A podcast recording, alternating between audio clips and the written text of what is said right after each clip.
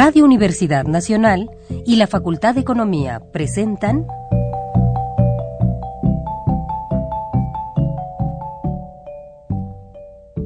Los bienes terrenales.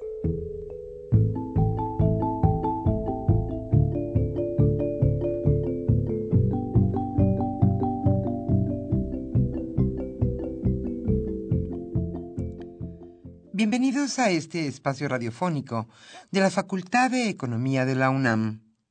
Como cada semana, estamos aquí con ustedes para reflexionar sobre un tema interesante relacionado con la economía, la política, la cultura y las cuestiones sociales.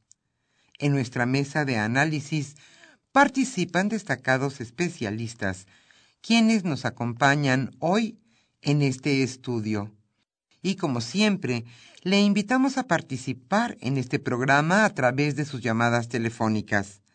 Para nosotros es un gusto saber que usted desde su casa, desde su oficina o en el lugar donde se encuentre, se interesa en el tema que tratamos.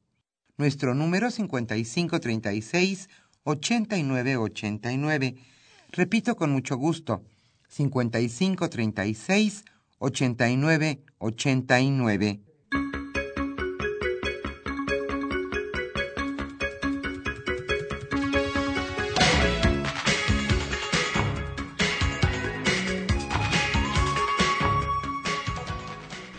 En esta agradable tarde de viernes estamos nuevamente con ustedes en su programa Los bienes terrenales. Hoy será nuestro último programa de este año 2013.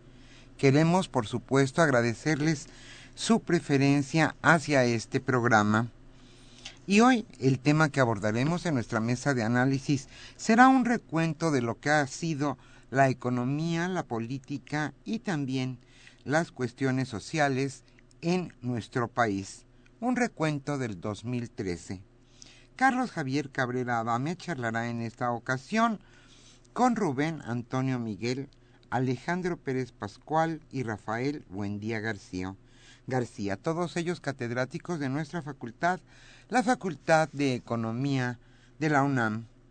Para usted, ¿cuáles han sido las notas importantes de este 2013 en cuestiones de economía, política y sociedad? Como siempre, le invitamos a participar en este programa a través de sus llamadas telefónicas. Hoy estaremos obsequiando la revista Economía Informa correspondiente a noviembre-diciembre de este año 2013. Le invitamos a participar.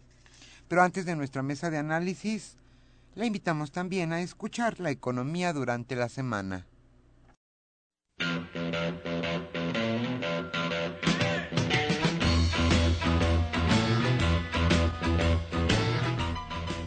La economía durante la semana.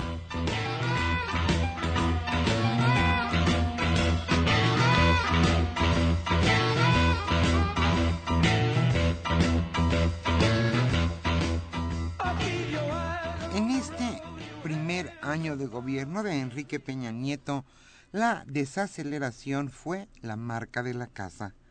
El primer año de gobierno de Enrique Peña Nieto quedó marcado por una profunda desaceleración económica, pero también por el impulso a una serie de reformas e iniciativas que rompieron la virtual parálisis legislativa de sexenios anteriores.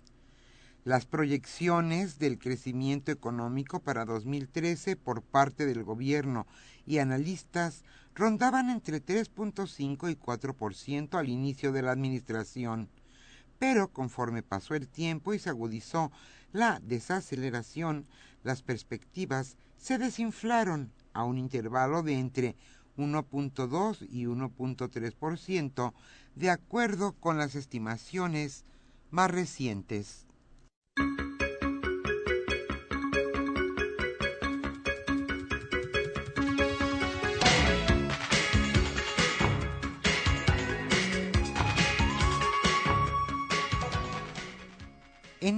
Los autos, algunos, son más caros y también más inseguros. Los autos que se fabrican en México parecen idénticos a los que se exportan a Estados Unidos y Europa. Sin embargo, a veces resultan más caros y menos seguros. Esta diferencia ocurre porque el grado de seguridad de cada unidad depende del mercado al que será vendido y en el país se carece de normas que obliguen a las armadoras a instalar los dispositivos de seguridad en todos los vehículos. Por ejemplo, en México, la versión básica del Nissan Versa que se fabrica en Aguascalientes tiene dos bolsas de aire, pero carece de los controles de estabilidad y se vende en 16 mil dólares. Este mismo modelo en Estados Unidos cuesta 14 mil dólares, pero además tiene seis bolsas de aire y el control de estabilidad.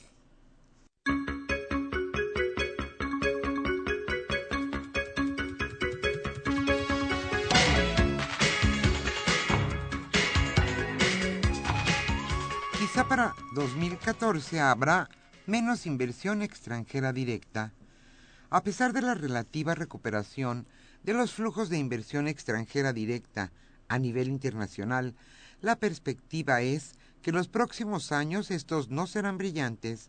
Esto lo señaló el Banco Mundial. Un 2013 sumamente conflictivo en términos económicos, con la situación en la eurozona, los problemas presupuestales en Estados Unidos y menor demanda de China parecen frenar la confianza en las inversiones, dice el reporte Inversión Mundial y Riesgos Políticos.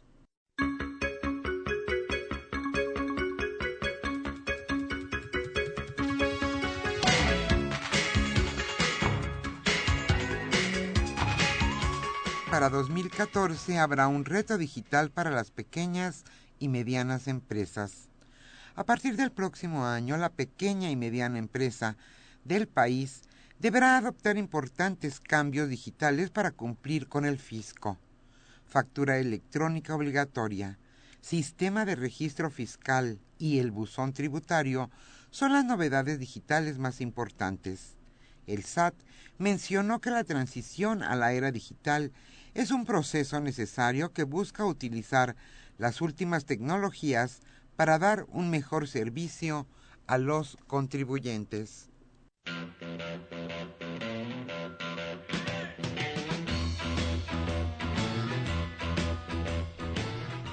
El tema de hoy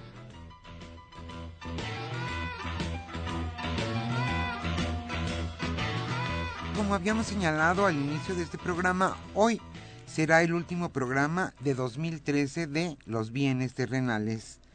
Y nos acompañan hoy Gerardo Zurrosa en los controles técnicos y estarán recibiendo con mucho gusto sus llamadas nuestros compañeros de la Facultad de Economía, Pedro Rosales, Andrés Estrada, Jorge Carreto y Rubén López. El tema, como también habíamos mencionado, será un recuento de lo que fue 2013 en materia de economía, política y sociedad. Carlos Javier Cabrera Adame charlará en esta ocasión con Rubén Antonio Miguel, Alejandro Pérez Pascual y Rafael Buendía García, catedráticos de la Facultad de Economía de la UNAM. Hoy estaremos obsequiando la revista Economía Informa correspondiente a los meses noviembre-diciembre de 2013 a los primeros radioescuchas que se comuniquen a los bienes terrenales. just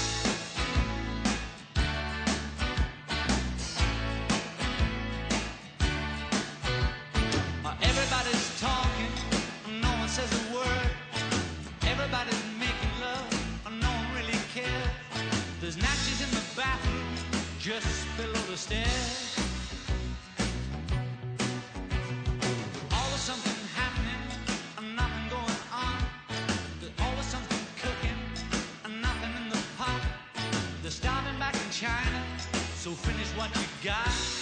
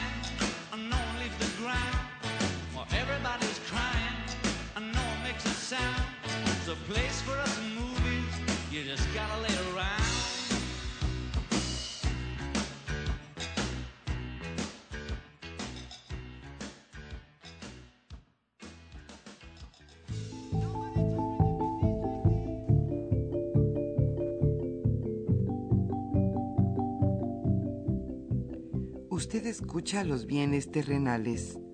Nos interesa conocer su opinión. Le invitamos a comunicarse a este programa al teléfono 5536 89 89. Repetimos con mucho gusto 5536 89 89. Muy, buenas tardes, estimados amigos de los bienes terrenales. Bienvenidos a una emisión más de este programa que con mucho gusto lleva a ustedes la Facultad de Economía y Radio Universidad Nacional Autónoma de México.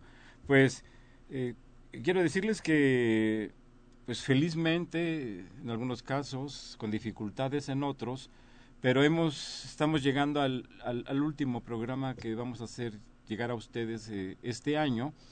La UNAM sale de vacaciones la próxima semana y bueno, pues nosotros en consecuencia eh, también.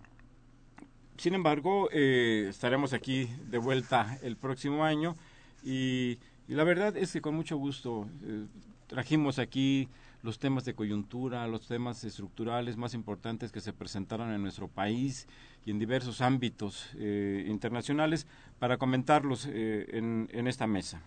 Hoy pues haremos, mm, intentaremos hacer un recuento, expresar algunos puntos de vista sobre los principales elementos, fenómenos, situaciones que se presentaron eh, a lo largo de este año 2013. Y para hacerlo, eh, están aquí Rubén Antonio Miguel, Rafael Buendía García, Alejandro Pérez Pascual y su servidor Carlos Javier Cabrera, eh, quienes trabajamos de manera coordinada para hacerles llegar semana a semana este programa pues sin más, entraremos en materia. Yo les pediría, eh, Rubén, Rafa, eh, Alejandro, que expresáramos algunas opiniones sobre la situación económica eh, de este año, que habría que recordar que inició con expectativas favorables a raíz del cambio de gobierno, los acuerdos políticos que se presentaron a fines del año pasado y principios de este año. Pero, ¿qué ha pasado? Bueno, sin duda yo diría que es un año de claroscuros Evidentemente en materia económica lo, observado y lo registrado en los principales indicadores nos muestra eh, una desaceleración importante de la actividad económica. Y podemos explicarlo de múltiples maneras.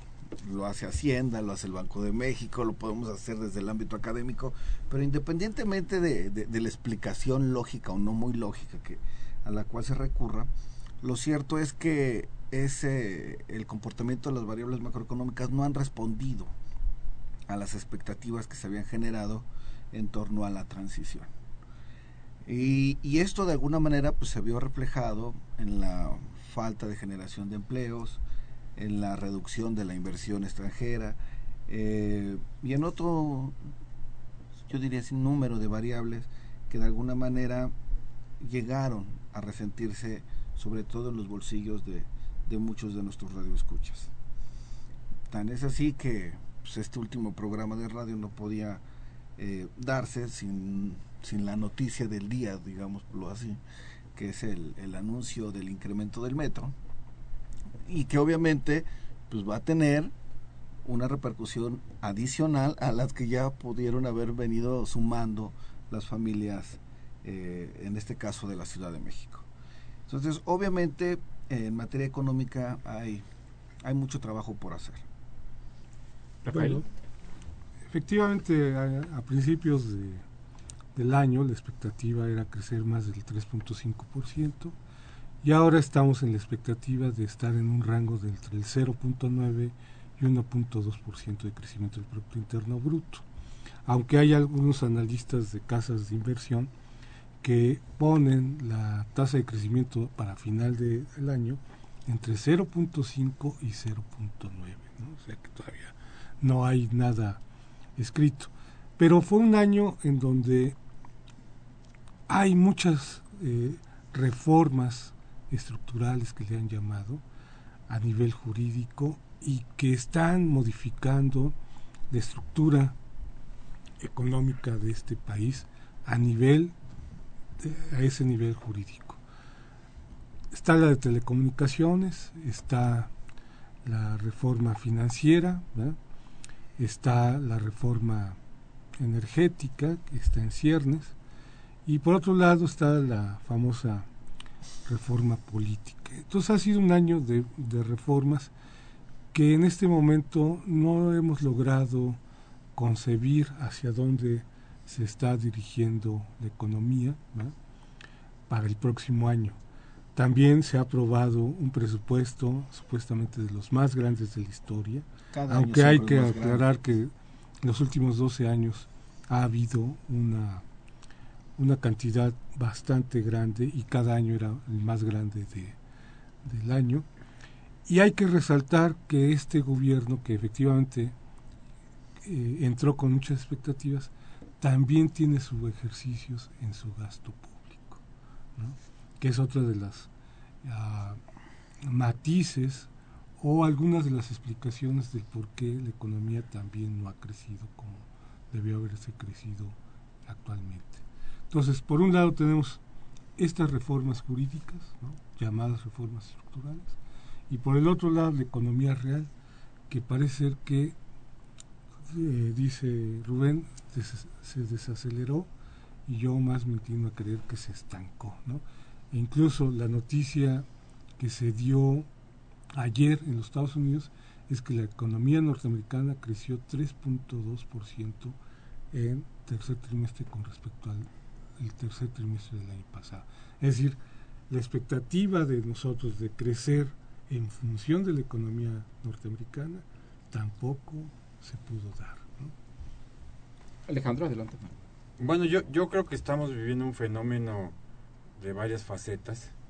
Eh, si hacemos un recuento histórico, pues yo no sé ya cuántos eh, secciones anteriores, el primer año siempre es un año, digamos, ¿no? De eh, problemas de orden económico. Así lo vivimos con Fox, por lo menos, si, si recordamos, bueno, el de Cedillo, ni se diga, ¿no? La, la crisis del 94 y un primer año desastroso, ¿no? De una caída de seis punto y pico de, ¿no? del Producto Interno. 1995. 95. ¿no? Veníamos de un buen último año de Cedillo con casi 7%, ¿no? Y el primer año de Fox cayó al 0.1. 0.1, ¿no?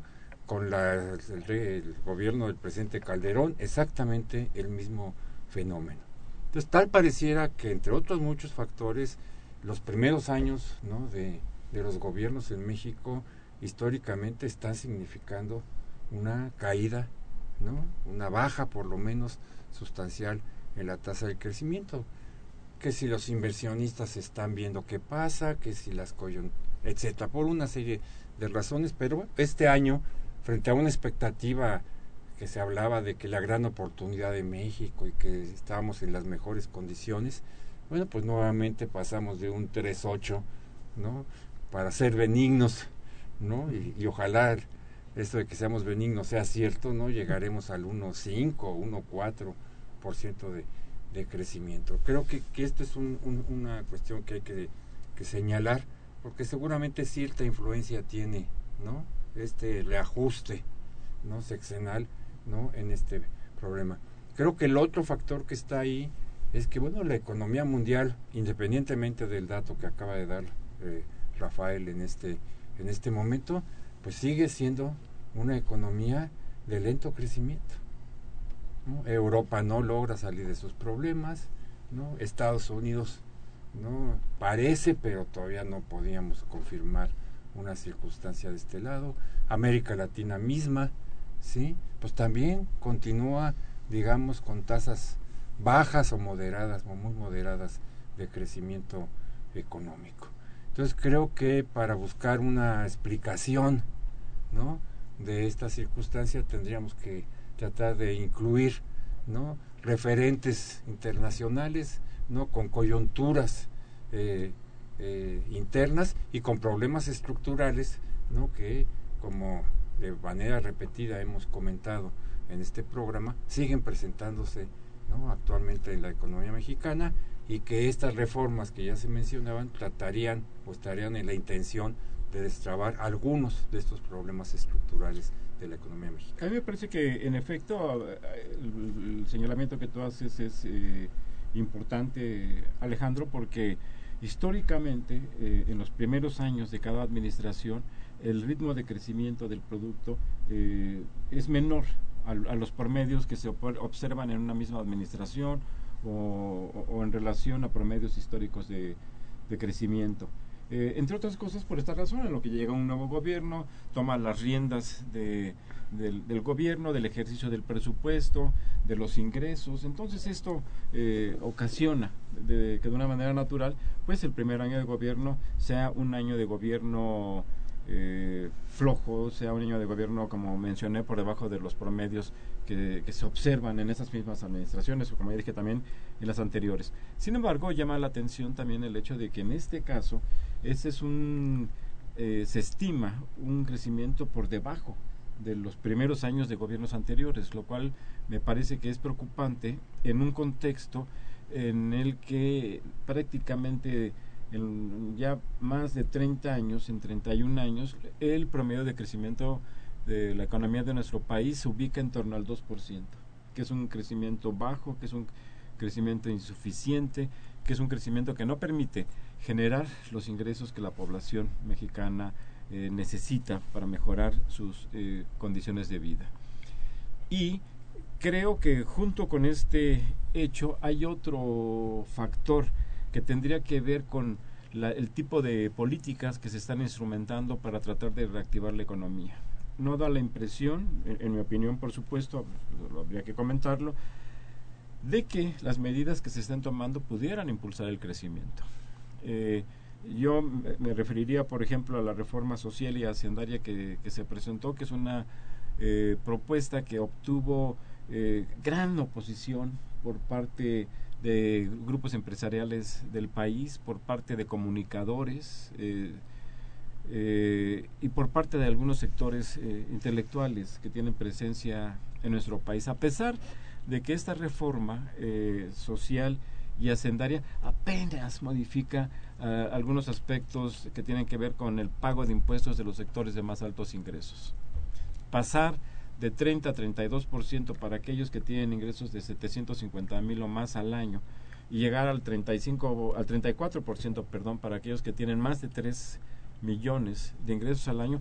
Vamos eh, parece una medida este tibia eh, una medida que apenas permitirá eh, aumentar los ingresos públicos en términos absolutos y en relación al producto interno bruto pero que sin embargo eh, eh, observó gran resistencia. Hasta la fecha todavía hay columnistas en los medios de comunicación que insisten en que esa no era la reforma que el país necesitaba, que no era una reforma diseñada para fomentar el crecimiento económico. Bueno, pues eh, es natural que hagan ese tipo de planteamientos porque para un cierto grupo de empresarios y para ciertos escritores, para ciertos eh, académicos que tienen presencia en la, en la opinión pública, pues la única forma de que una eh, reforma sendaria favorezca el, crecimiento es prácticamente la desaparición de impuestos. Pero lo que, lo que podemos observar en el país es que aún con tasas muy bajas de impuestos no se ha visto favorecida la inversión. La inversión es lo que ha disminuido en los últimos años o no ha crecido a las tasas necesarias que de manera que permitieran que el producto creciera. El producto crece porque hay inversión. Si no hay inversión, pues no hay crecimiento. Y en esta especie de paraíso fiscal que se vive eh, en el país, que se ha vivido en nuestro país, pues francamente pues no ha habido inversión y, esto ha ocasionado este crecimiento mediocre del Producto Interno Bruto. Sí, sin duda pones el, el, dedo en, en, un punto toral de la discusión hacendaria que se vivió que es la que tiene que ver con el famoso presupuesto de gastos fiscales, que esto es, que es el conjunto de tratos eh, que el propio gobierno ofrece para darle la vuelta al cumplimiento de las leyes. Se estima más o menos que antes de la reforma este presupuesto de gastos fiscales, estos tratamientos preferenciales andaban alrededor de los 700 mil millones de pesos. Ya después de la reforma se ubicarán como en 400 50 mil, 500 mil millones de pesos. Esto es, hay una reducción importante de tratamientos preferenciales que se van a vincular directamente con ah, el, cobro de impuestos. Pero sin duda, yo sí le veo quizá por ahí, ya rascándole mucho, un elemento que a lo mejor sí es distintivo de esto que se acaba de aprobar. Y es el hecho de tratar de recuperar la banca de desarrollo. Eh, los años mozos de, crecimiento de, la economía mexicana fueron apalancados por la banca de desarrollo. y paulatinamente, conforme fue desapareciendo la participación de la banca de desarrollo como fuente de financiamiento del eh, micro ahora, micro y pequeño mediano este, empresario, fue precisamente eh, consolidándose este crecimiento mediocre. Entonces creo que en la medida en la que se busque reactivar la banca de desarrollo, podemos aspirar a romper la parálisis o la inercia que tenemos en materia de, crecimiento económico. Bueno, ahí yo pondría mis asegúnes. Por ejemplo, estoy haciendo ahorita un estudio acerca de las razones de por qué no crecimos lo suficiente en los últimos 12 años y voy a dar un par de datos. La banca de desarrollo, tanto en la administración foxista como en la administración de Calderón, el 70% de los recursos de la banca de desarrollo fueron dirigidos a Pidiregas, a FIDAC y a este IPAF. Es decir... ¿Puedes traducir un poco las siglas para hacerlo accesible, estimado Por ejemplo, Rafael? Ese, ese 70% de, de los créditos de la banca de desarrollo fueron para los programas de inversión, ¿no? Para los proyectos de inversión, que son los PIDIREGAS, el fideicomiso de las autopistas rescatadas, que es el, famoso FARAC, que ya se terminó de pagar, por cierto. Y los famosos IPAP, que es el rescate de, 1994, del error del 94. Y solamente el 30% fue para la economía, pero curiosamente ese 30% se utilizó como garantías de los préstamos que la banca comercial destinó a los programas de inversión de las pymes y todo Precisamente. Entonces, la banca de desarrollo no existió. No, existió. Ahora, Ahora pero no solamente los gobiernos de Vicente Fox y Felipe Calderón. no, Esto venía por lo menos desde la época del presidente de la Madrid. Claro, precisamente. Bueno, eh, yo creo que tendríamos que eh, empezar a analizar de, de, vista al próximo año, ¿sí? que yo creo que es lo que va a estar en la discusión. ¿Van a dar o no van a dar el resultado esperado todas estas reformas? ¿Sí? El gobierno está apostando claramente a que la reforma en comunicaciones va a abrir el sector y que eso va a implicar fuertes inversiones, eh, que el, incremento del presupuesto podrá dirigirse por lo menos, si no a, a resolver, a ir incrementando cierto nivel más grande de la inversión pública, dedicar algunos recursos que, incluso se pueden ir liberando desde otros lados, apoyar a, las, eh, a las empresas. Obviamente la, la apuesta fundamental es la energética, que no sabemos finalmente qué vaya a suceder eh, eh, al respecto. Pero bueno, esa parece ser la, la apuesta fundamental de, del gobierno, ¿no? Que con la reforma laboral, que ya tiene un año, pero que bueno, en este marco tendría que verse cómo, cómo, sale, la apuesta de alguna manera que la economía norteamericana, que ya sabemos que hay un desfase, ¿no?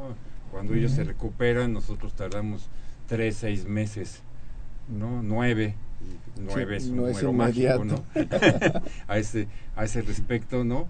En que la economía mexicana vuelva a crecer creo que, están planteados eh, estos eh, eh, estas circunstancias es la apuesta si cuando nos encontremos aquí si todavía estamos dentro de un año no y volvemos a plantearles que el crecimiento fue 1 1 2% bueno entonces querrá decir que evidentemente la apuesta de este gobierno no a las reformas como un detonante sí que elimine los problemas estructurales de la economía mexicana espero que ya hayan aprendido a ejercer el, el gasto con prontitud, ¿no? Durante el próximo año, etcétera. Pero yo creo que ahí es en donde está, ¿no? La, la apuesta económica para, para el, el 2014. Y bueno, si no hay las respuestas, ¿no? Sobre todo en los inversionistas, en la iniciativa privada nacional y extranjera, a estos estímulos, pues quizás el año que viene estemos aquí planteando una circunstancia similar o en ese sentido pues más Hay difícil. una ¿no? restricción que quisiera resaltar y son los, eh, si nosotros revisamos los sectores económicos como mercados, todos los mercados están oligopolizados y concentrados. Voy a poner tres ejemplos. Por ejemplo, el mercado de las bebidas, las cervezas, son dos empresas. Las telecomunicaciones. Este lo mencionas son- por- porque ya estamos a, ¿no? a Estamos- punto de brindar, ¿no? Por eso. ¿no? Las telecomunicaciones son tres, tres empresas. ¿no? Las televisoras son dos empresas. Y entonces vamos viendo y vamos desmenuzando los mercados y nos vamos encontrando que está altamente concentrada la economía y eso es un incentivo negativo para la inversión. Yo, yo creo que, que lo que señalas es importante, Rafael, pero yo quisiera enfatizar una cuestión. Eh, me parece que el impacto que el gasto público, que el presupuesto tiene en la actividad económica, pues tiene que ver con, con el monto, con el tamaño del sector público, pero también tiene que ver con su estructura. Eh, si uno revisa la composición del gasto público en la época en que la economía mexicana creció de una manera acelerada y, y alta, pues uno lo que puede encontrar es que no era un presupuesto que en términos del Producto Interno Bruto representara un monto muy importante. De hecho, se encontraba por debajo De hoy, del 20% en muchos años. en por muchos debajo. años y, y sin embargo eh, dada su estructura estructura dada su orientación dado el papel de la política fiscal de la banca de desarrollo fue posible que la economía mexicana creciera en, montos eh, significativos y, eh, simplemente quisiera yo ilustrar un poco la situación con el porcentaje que representa la inversión pública con respecto al Producto Interno Bruto. Y bueno, en los últimos años ha ubicado en torno al 6 y el 7% del Producto Interno Bruto, cuando en años anteriores eh, significaba hasta el 15% del Producto Interno Bruto. Entonces era un gasto público, un presupuesto público orientado a favorecer el crecimiento económico. Hoy si vemos la composición, si vemos la composición del gasto a partir de, de su clasificación económica o de su clasificación administrativa, pues lo que vamos a encontrar es que la mayor parte del gasto público se concentra en el gasto corriente, que esto tiene matices, por supuesto, pero de una manera significativa en la el- parte social. En el, en el gasto eh, corriente y también en el gasto social. Pero si les parece, pasaremos a continuación a comentar algunos aspectos de la política en estos años y continuaremos con las cuestiones sociales que han que hemos vivido en los últimos en, en los últimos meses. Regresamos en un momento a los bienes terrenales.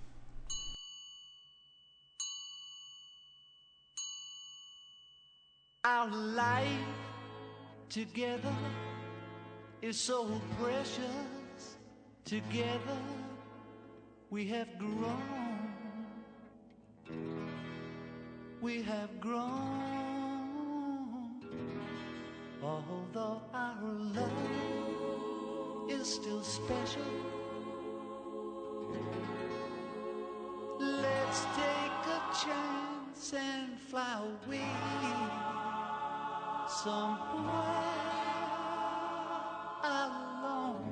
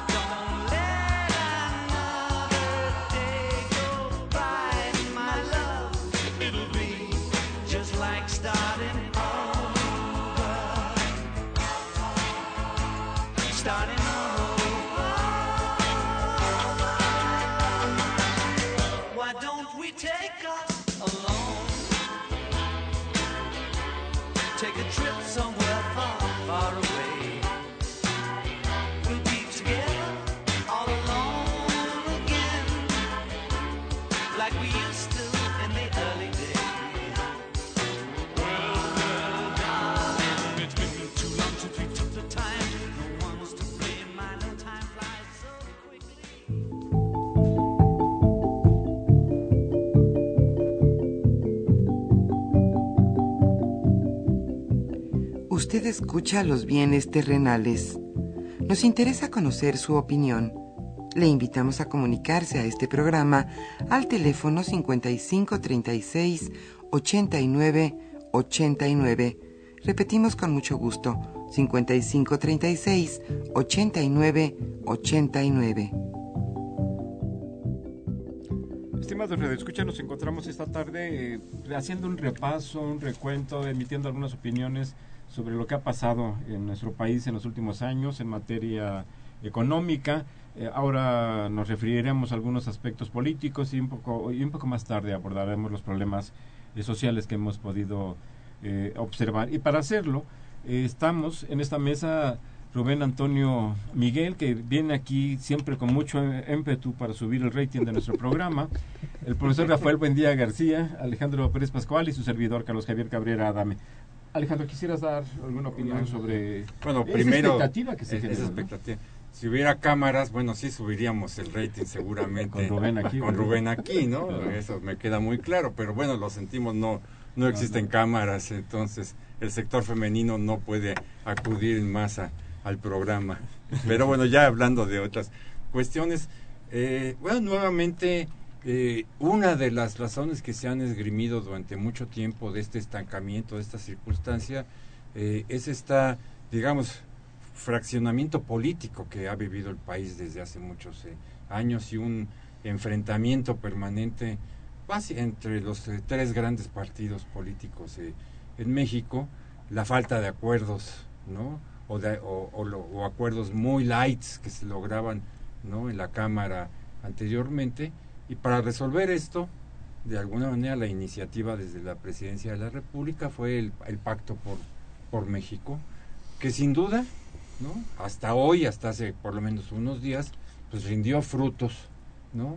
En términos de que se lograron mayorías muy importantes en las dos cámaras para aprobar la mayoría de las reformas que han estado discutiéndose durante este año y de esa manera, ¿no? De, digamos, diluir esta idea de que es la falta de acuerdos entre los partidos políticos lo que estaba frenando el país. Obviamente al llegar a la reforma energética esto va ya sufrió ¿no? un golpe muy muy fuerte porque bueno digamos eh, los grupos de izquierda el PRD y, y su lado izquierdo digamos de, de Morena bueno tienen una oposición muy fuerte no a la reforma energética tal y como está planteada entonces este año en ese sentido ha sido un año políticamente de consensos por un lado pero por el otro lado ¿no? encabezados por el, grupo de la CENTE, fundamentalmente, ¿no? de una oposición muy beligerante,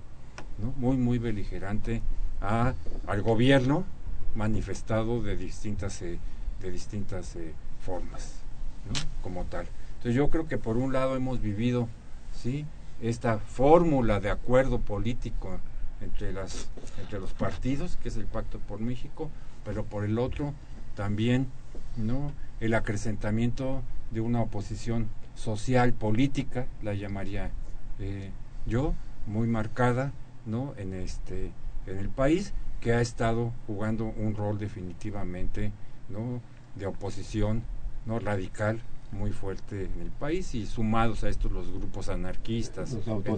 autodefen- los grupos de autodefensa, Los la grupos de situación de autodefensa. Michoacán. Sí, entonces por un lado algo digamos positivo que es la posibilidad de acuerdos entre las fuerzas políticas pero por el otro lado no también una circunstancia muy difícil de enfrentamiento político Y eso, eh, Alejandro, Rafael, eh, Rubén Antonio, ¿tendrá que ver con alguna falta de oficio político, con algo, algo de inexperiencia? ¿O se está están desbordando las inconformidades en distintas materias eh, en, el, en Yo nuestro país. aquí a mis Yo- colegas. Yo lo vería en dos sentidos. Por un lado, yo creo que es la primera vez en donde las principales fuerzas políticas se pusieron de acuerdo, ¿no? Y ese fue el pacto. Y como dice Alejandro, funcionó.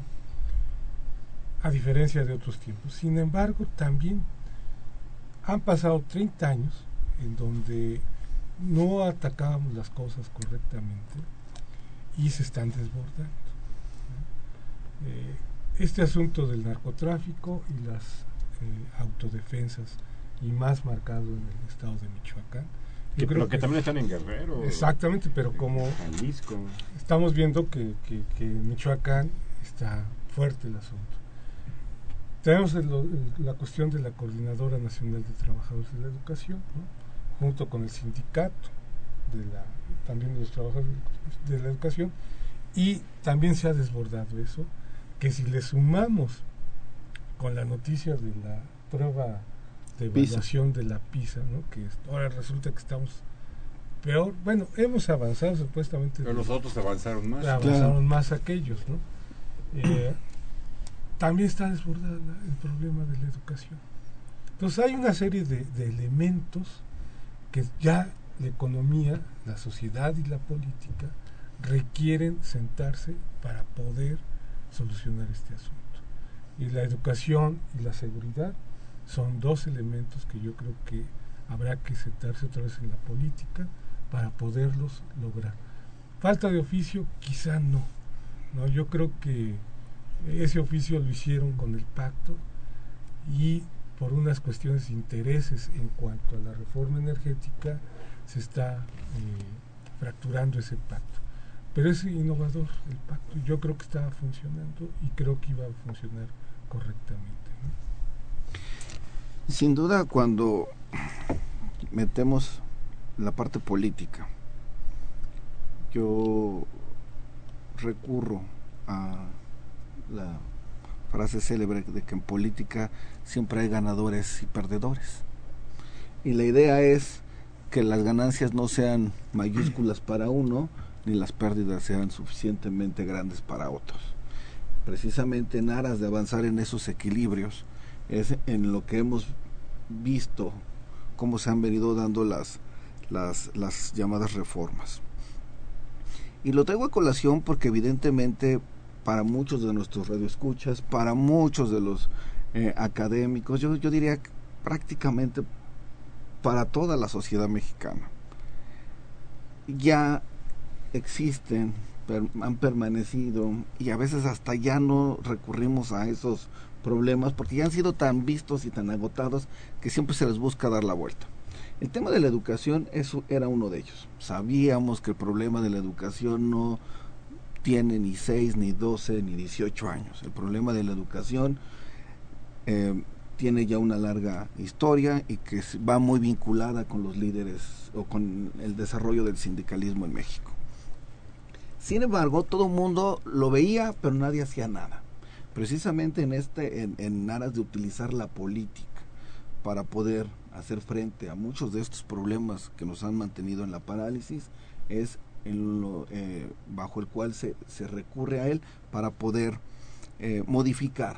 Habría que esperar, habría que ver si, si, si los resultados de mediano y corto plazo son, son, son los esperados, pero lo único que sí no podemos dejar pasar es de que en la medida en la que esto, de que las reformas van trastocando intereses políticos, económicos, es en la medida en la que se va creando mayor resistencia.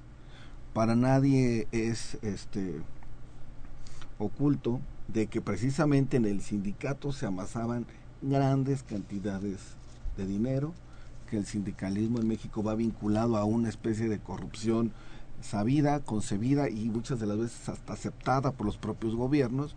Y entonces en la medida en la que esto se va consolidando como parte de la vida política y de la vida social, después lo que empieza como excepción después se hace regla. Y es precisamente ahí en donde cada una de las reformas, y esto que mencionaban hace un rato ustedes de, de lo que está haciendo la coordinadora, es en donde yo ubico que tiene su origen. A ver, un, un micro comentario. Sí. Eh, el tiempo nos lo dejará ver. Pero creo que en este momento podríamos pensar que el golpe a El Bester, ¿sí? Hasta hoy, a lo mejor dentro de un año esto se puede ver, ver de otra manera, fue un error político desde mi punto de vista del gobierno. Había otra manera, otras formas, ¿no? ¿Por qué? Porque esto lo que abrió es a, una parálisis total, ¿no? Del sindicato de maestros con todos los vicios que acabamos de decir, ¿no? Y en esa parálisis a la posibilidad de un acrecentamiento, ¿no? De la gente en el país y que se volvió el principal foco, ¿no? De atención y de, y de oposición política al país. Si logran, si esto se diluye, etcétera, a lo mejor dentro de dos años todo el mundo diríamos, no, pues me quito el sombrero, ¿no? Y estos son, ¿sí? Unos extraordinarios, este, Estrategas. estrategas, este, políticos. Pero hoy eso está por lo menos en, por verse. Pues eh, ya nos quedan unos cuantos minutos. eh, vamos a ceder eh, el micrófono y, y comentaremos algunos otros temas que tenemos todavía pendientes de abordar. Eh, agradecemos a Paola Centeno Velázquez que nos llama de la Gustavo Madero, Madero. Ella es actuaria y plantea cómo se solucionará la problemática de- del desempleo en el país Con inversión. con inversión. Con inversión y creación tiene que crecer el Producto Interno de nuevas industrias. Tiene que haber inversión Paola. Y una política pública que fomente la inversión. Claro. Cadi eh, Rosales de la Benito Juárez, gracias por llamarnos, plantea la plataforma eh, política pública y económica eh, ha, te- ha tenido, han tenido, perdón, los eh, aspectos que, que hayan podido influir en el gasto público y la infraestructura.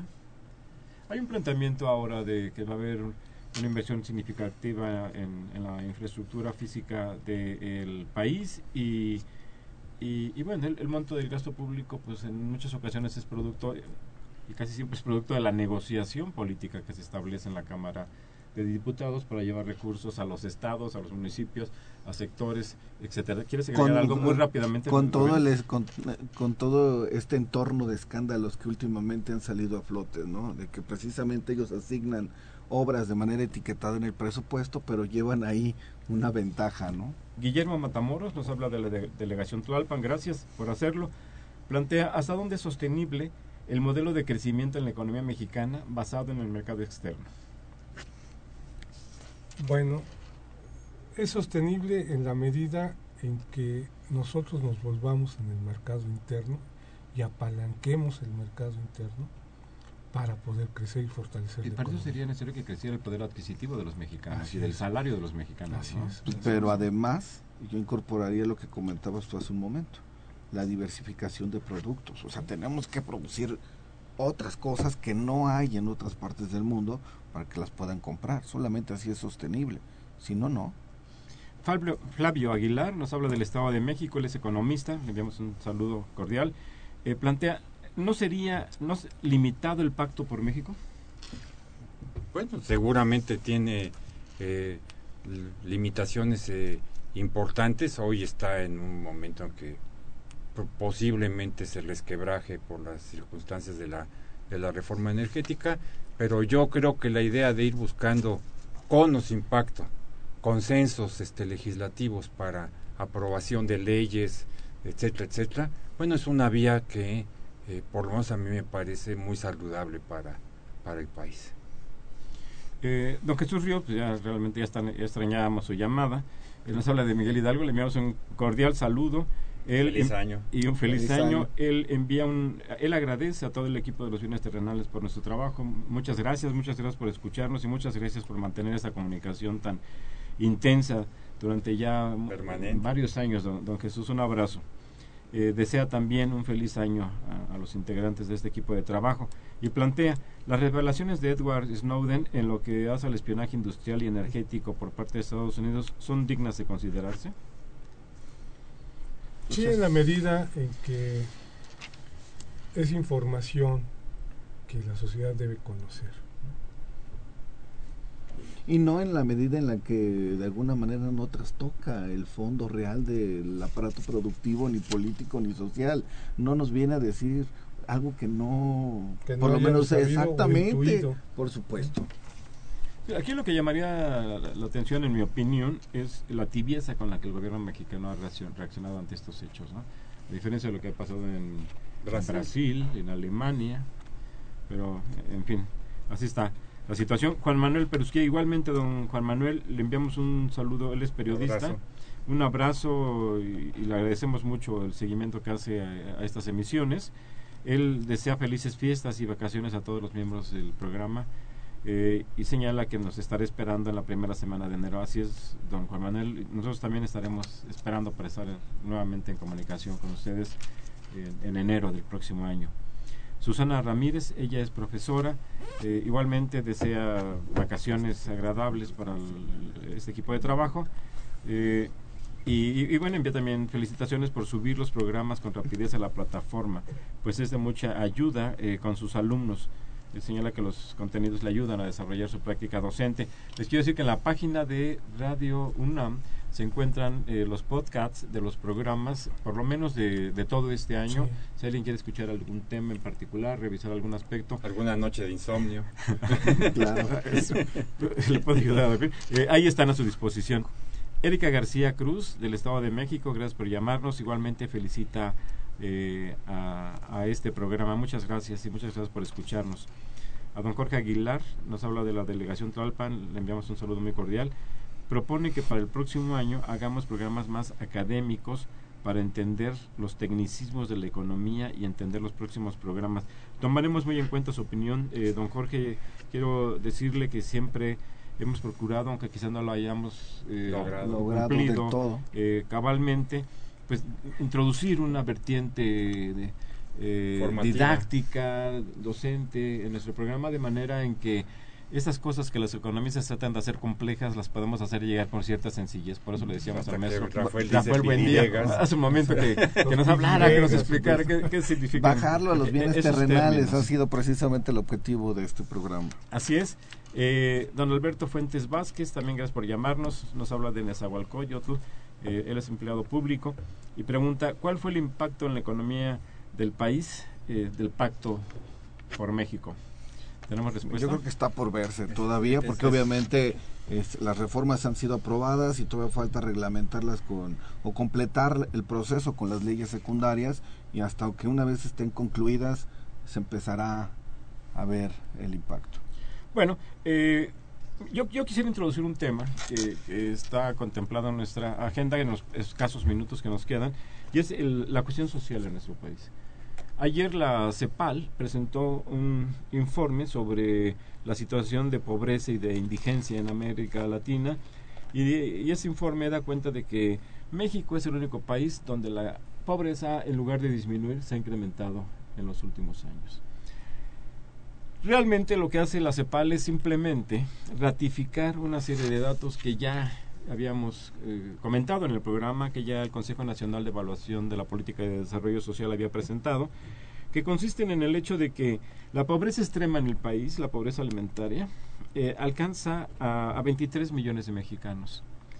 Y, y esto significa que con respecto a 2006, apenas a 2006, ha aumentado en 9 millones el número de mexicanos que viven en situación de pobreza extrema, es decir, que no tienen los recursos suficientes para satisfacer sus eh, necesidades alimenticias. Ese es un problema muy grave para el país. Quisiera dar otro, rat- otro dato muy, muy, muy rápidamente para cederles la palabra aquí a nuestros am- eh, amigos. Esto tiene que ver con una situación, con la distribución del ingreso, con la desigualdad. Yo, de acuerdo con fuentes de INEGI y de la encuesta nacional de ingreso-gasto de los hogares, en México el 31.7% de los perceptores de ingresos perciben entre 0 y 0.5 salarios mínimos. Esto es entre 0 y 900 pesos y, no- no, y 800 pesos, perdón, y 800 pesos al mes. Insuficiente para transportarse, ya no digamos para comer.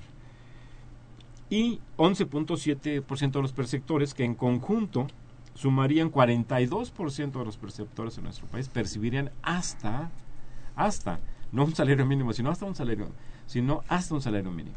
Son es una desigualdad eh, inmensa, enorme para nuestro país que no permite que las perspectivas de crecimiento, de, eh, de mejoramiento social sean eh, halagüeñas para nuestro país. Pues muy rápidamente, porque ya nos quedan tres minutos. Pues yo comenzaría con lo siguiente. Ah, para, poder, minuto, ajá, para poder modificar la pobreza requerimos crear empleos. ¿no? Eh, No hay mejor política social que la política de empleo y crear una política sendaria en donde se establezca ahora sí una distribución del ingreso a través de los impuestos. Rubén.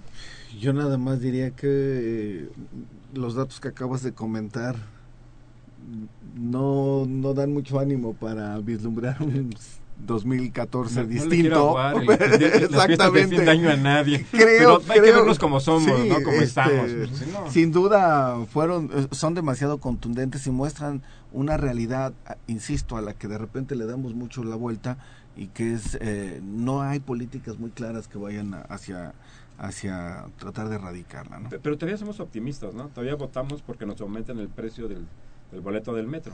¿no? Eh, es bueno, eso fue, eso es fue lo que Yo, yo diría que, que tal parecía que hacemos unos esfuerzos y que los logramos por ser un país cada vez más polarizado. Eso, de, de veras, uno Sí, empieza a ver los datos, los ricos más ricos. ¿no? Y más allá del discurso y discurso y discurso y discurso, etcétera, ¿sí? Los resultados es que, ¿no? Vamos siendo un país cada vez más polarizado, ¿no? Mientras otros países de, de- América Latina han hecho esfuerzos, ¿no? Por ser, no, no, no lo han dejado de ser, países menos polarizados Por mitigar la desigualdad. por mitigar la, la pobreza. la de- la desigualdad, la pobreza. Entonces, pues parece que tenemos una vocación y bueno, ese es también el fermento social de muchos de los problemas eh, de otro índole que tenemos enfrente en el país. ¿no? Bueno, pues con esos comentarios eh, terminamos nuestras transmisiones de este año. Les agradecemos mucho que nos hayan escuchado a lo largo de este año, que nos hayan llamado. Les deseamos eh, lo Feliz mejor, eh, eh, un feliz fin de año, lo mejor para el próximo año, a pesar de, de la situación económica de nuestro país. La verdad, se los deseamos sinceramente. Nos esperamos vernos aquí el próximo año. Les enviamos un abrazo, un abrazo muy cordial a, a- a todos ustedes. No le doy las gracias a nadie porque todos colaboramos para hacer posible este trabajo y este esfuerzo. Muchas gracias y muy Muchas buenas gracias tardes. a ustedes. Feliz año. a todos. So this is Christmas. And what have you done? Another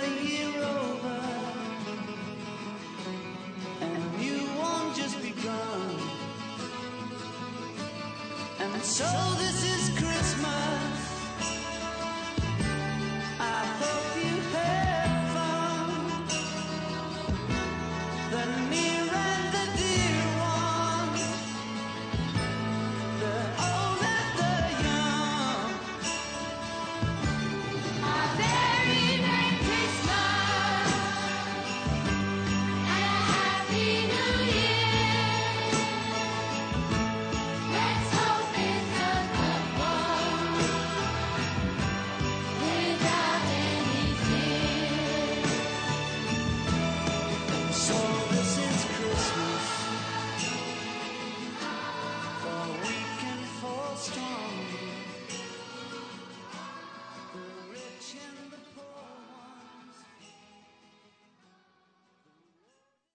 Agradecemos su atención y participación en este programa a través de sus llamadas telefónicas y la invitamos la próxima semana a la misma hora en otro programa más de los bienes terrenales.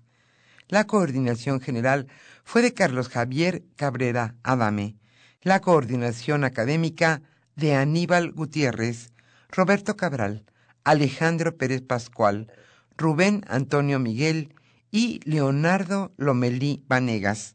En los controles técnicos, nuestros compañeros Miguel Ángel Ferrini y Agustín Mulia.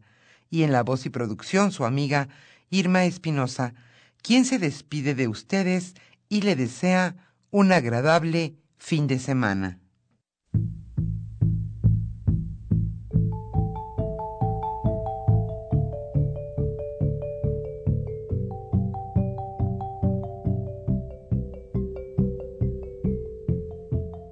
Radio Universidad Nacional y la Facultad de Economía presentaron Los bienes terrenales.